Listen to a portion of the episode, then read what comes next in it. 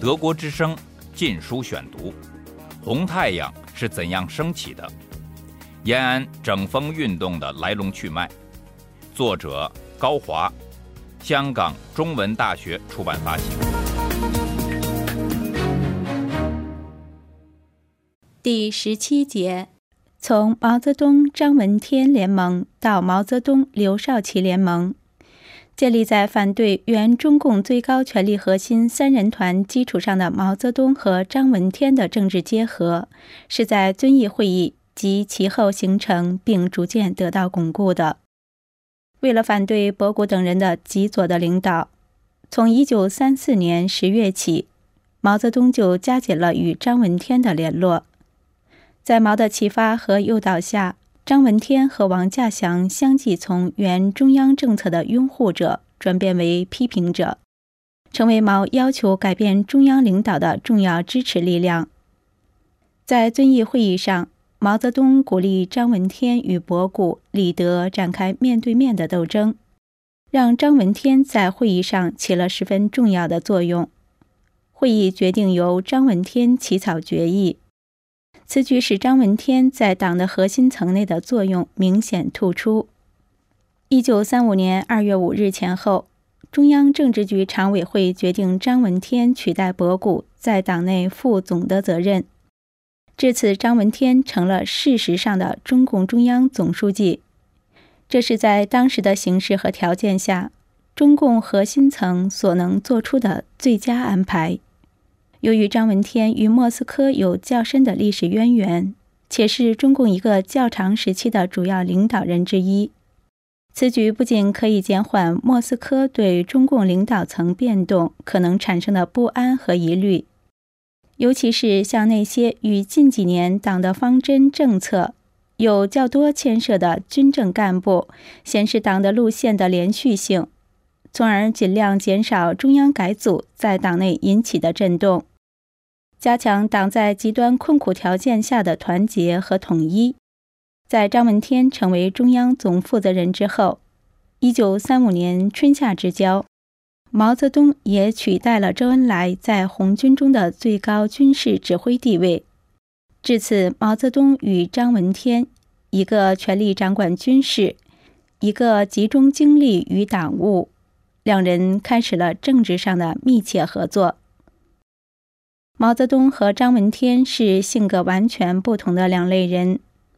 毛是中共元老，又多年在乡野打游击，深受中国农民造反文化的浸染，身上既有源于高度自信的沉稳和持重，又带有颇为浓厚的山大王气息。而张则是红色教授型的知识分子。一九三五年以前。张闻天对毛虽未予以高度重视，但亦无明显的成见。然而，毛对张则有一种类乎出自本能的排斥。毛鄙夷张等仅凭背了一麻袋马列教条，却在莫斯科支持下来苏区夺权。毛更反感张以理论家自居，隔三差五即有大报告问世。给毛造成巨大的心理压力。毛和张虽在反对博古中央的基础上达成了一种战略合作的关系，但毛从未将张放在眼里。张闻天在军中毫无基础，其政治资源主要来自莫斯科以及他在政治上对毛的支持，因而，在毛张联盟中，张只是一个弱势的合作对象。天平必然向毛的方向倾斜。遵义会议后，毛泽东开始注意掩饰其个性中的不良方面，但是，一触及到利害关系，毛性格中的那种刚愎自用、猜忌防范心重的特征，立时就暴露出来。毛在会理会议上的表现，即是明显的例证。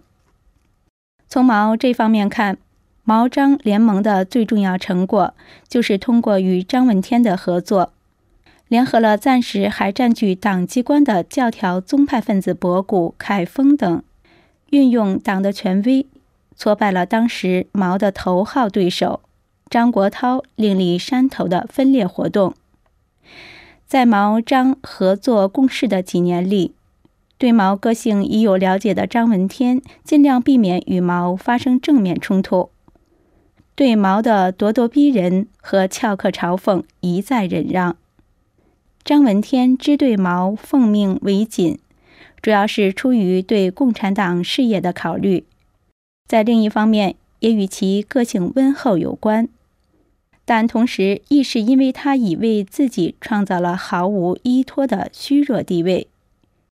张闻天乃一书生型领导人，置身于严酷的战争环境，只能为毛马首是瞻。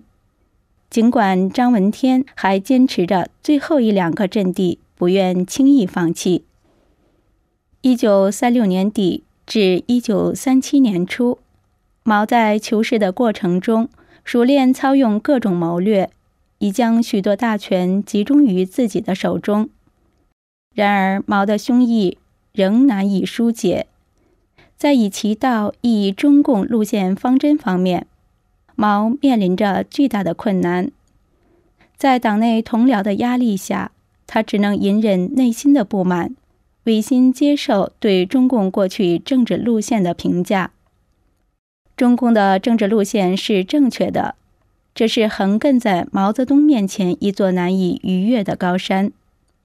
这不仅因为他来自莫斯科，也因为他是遵义会议参加者所一致拥护和接受的正式结论。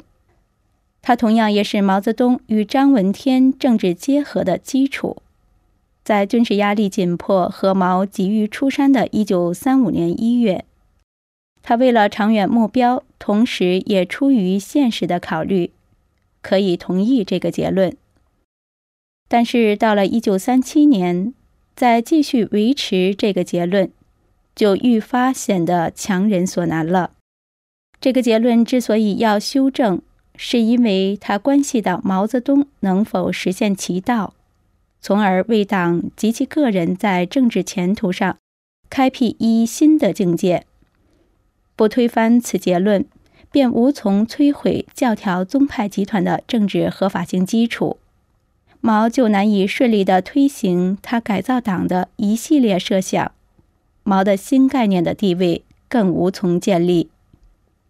然而，推翻此结论存在很大的难度，除了共产国际这一外部障碍以外，在国内最大的障碍就是毛的政治合作者张闻天。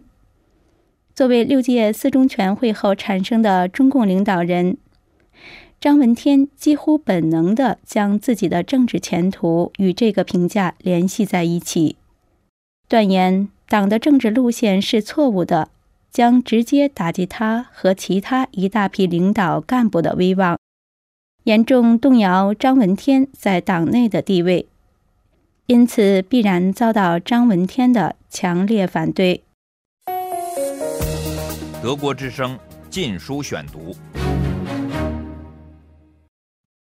一九三七年初，党的发展、毛泽东和张闻天的政治结合，以及毛的思路，皆处在一个十分微妙的变化过程中。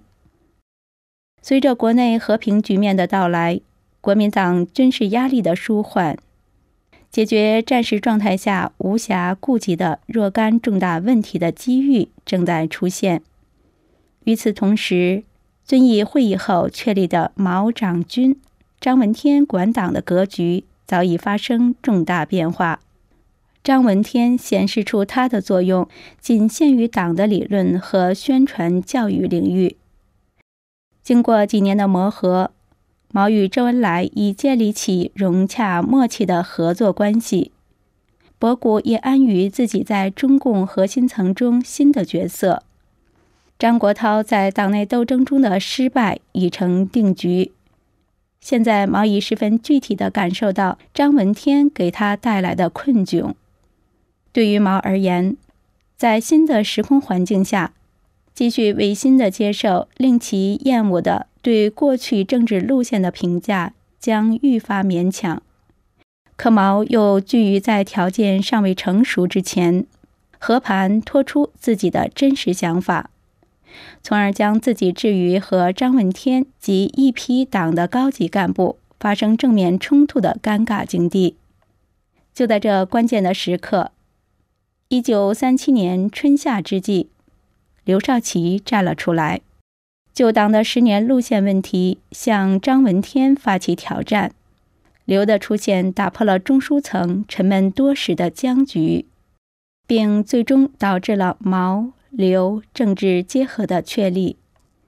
促成毛刘政治结合的契机是一九三七年二月二十日、三月四日，刘少奇就中共历史问题向张闻天陈述自己意见的两封信。刘少奇在这两封。各长达万言的类似政治意见书的长信中，大胆突破了共产国际和遵义会议关于中共政治路线是正确的结论，尖锐批评了1927年之前及1927年以来，尤其是中共六届四中全会以后中共的极左错误。刘少奇的长信触及了当时中共中央的几个禁区。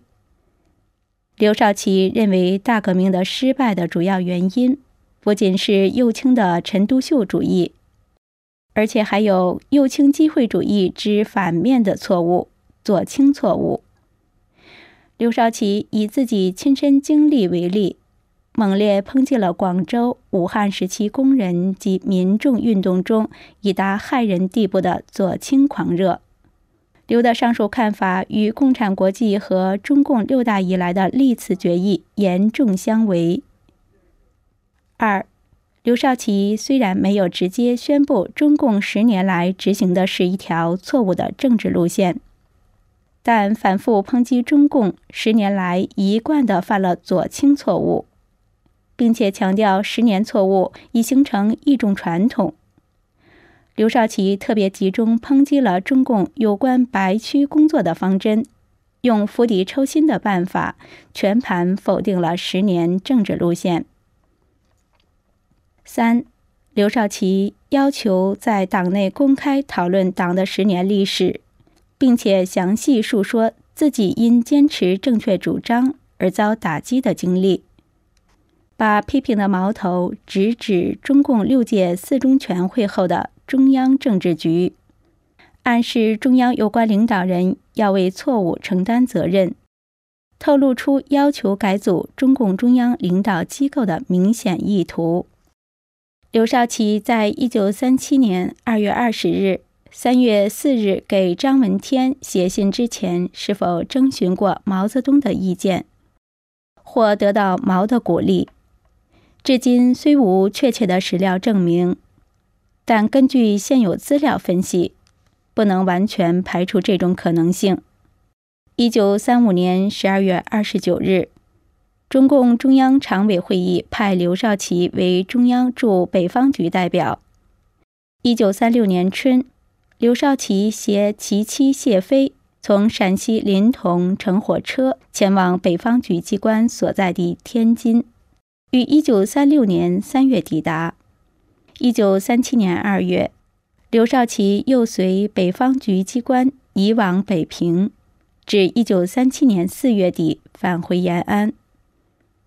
这期间，刘少奇虽未返陕北，但是，一九三六年后，在北方局和陕北之间已建立了电台和信使联系。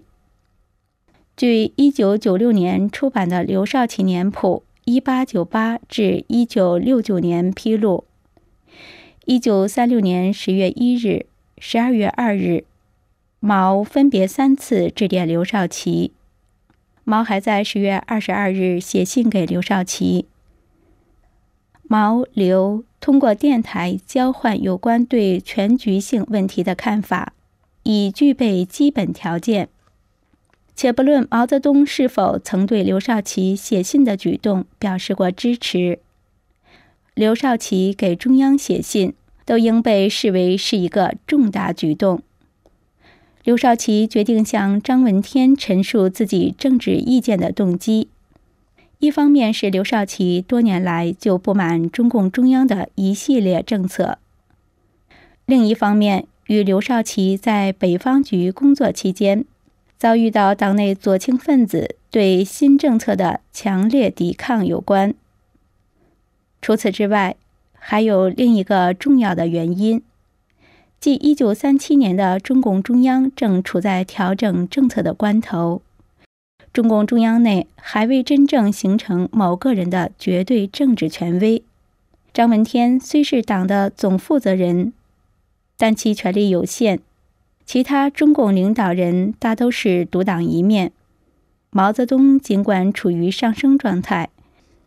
但当时也并非是大家一致公认的唯一领袖，因此刘少奇给张闻天写信，不仅不会遭遇到党的历史上屡屡发生的党员因向中央陈述意见而被打成反党分子的厄运，相反，却有可能得到毛泽东的支持。刘少奇很清楚，在对党的十年历史的看法上。毛泽东与自己有很多共同语言。德国之声《禁书选读》：红太阳是怎样升起的？延安整风运动的来龙去脉。作者高华，香港中文大学出版发行。